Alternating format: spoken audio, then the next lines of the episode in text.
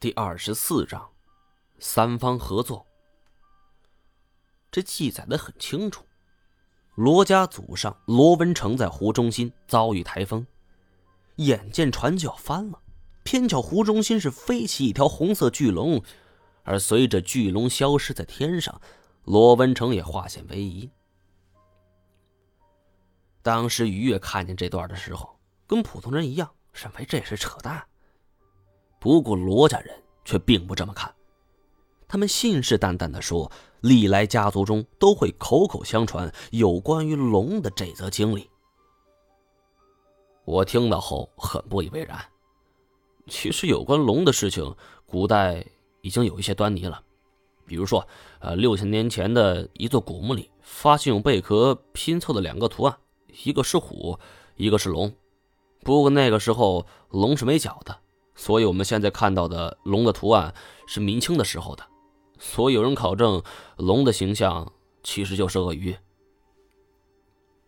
于越看着我，摇头苦笑不止：“呵呵，你是想从所谓的科学角度让我信服吗？”我也看着他，能理解他这种心态。于越的老子是高官，但往往就是这种高官才惶惶不可终日。他们会十分迷恋自己的权利，舍不得撒手。这样的话，就会形成一种绝对的心理依赖和信仰，妄图凭借别的力量来让自己的权利永存。这也可以说明，为什么一些官员、老板等显赫人物十分迷信风水。但是于越当然不认同我这种说法，其实我自己也说服不了我自己。于越说：“他当时没将这事儿放在心上，一直到后来，他听说了有关京城锁龙井的传说。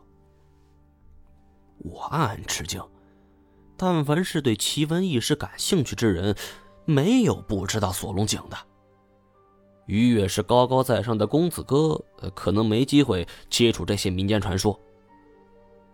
传闻，当年明太祖朱元璋夺得天下，定都南京。”就将北京城赐给了燕王朱棣作为封地，其中，刘伯温和姚广孝两大能臣主持兴建北京城。当时的北京城常年发生水患，为了彻底根除水患，两人细查后发现，北京城有几口海眼直通大海，最大两个，一个在京西玉泉山镇的一个大庙底下，另一个。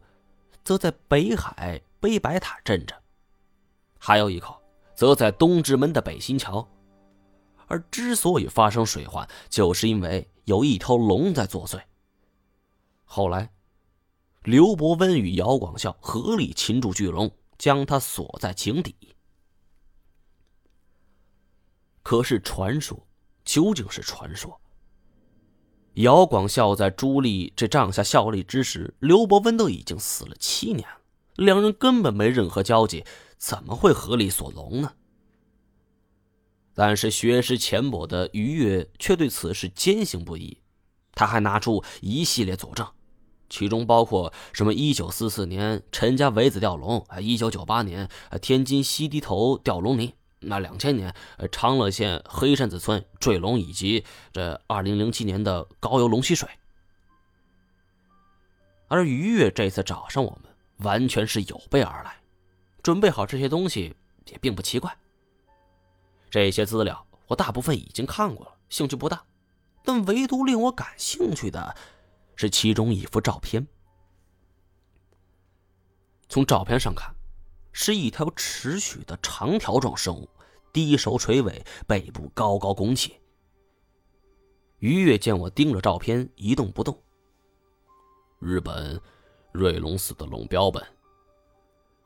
日本我没去过，这个国家很重视保护自然环境，动物制品生意难以打开市场，所以我一直没有染指。一边崔中原许久没有说话。见到这个，却惊呼了起来：“啊，我知道这东西来历。据说，这个龙标本是清朝晚期由中国输入的。据发现，这条龙的中国农民表示，当时他是经过河边看到这只奄奄一息的龙，他立刻用木棍打晕，装在布袋里。后来，他带到港口出售，被一个日本商人购买，带回日本，献给一位叫做明泽的大将军。这位将军对这龙是爱不释手。但后来他生了一场怪病，认为是龙的灵未能安息之故，所以后来他便将此龙放在瑞龙寺。当然，这种事情众说纷纭，是真是假也有待考证。我心中其实早已经接受龙的存在了，即便没有这些汗牛充栋的资料也是一样。不过我嘴上始终不承认，其实。是在给自己找后路。于越不是一般人，万一这次空手而归，总需要有个准备。我提出了疑虑：龙是否真实存在？咱们三个都不能给出一个很肯定的答案。我这次和崔总去魔山，也只是抱着试探性的心理，看能不能找到一些线索。万一我们这次事在人为，只要你尽力了。咱们就听天由命。我点点头，这正是我想要的答案。紧接着，我们就拟定了相关事宜。这次入鄂人不宜过多，最后是我、崔中原、于越三人前去。